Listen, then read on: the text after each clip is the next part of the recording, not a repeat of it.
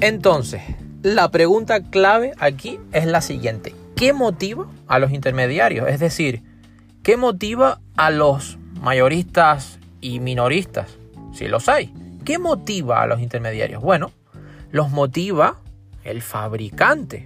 Por un lado, que quiere posicionarse en el mercado y por otro, el distribuidor. Obviamente que, que quiere obtener mayores prestaciones y comunicarse con el fabricante.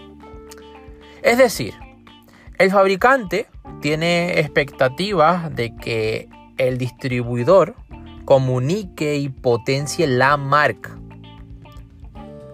Aparte de cobrarle rápido la mercancía, obviamente.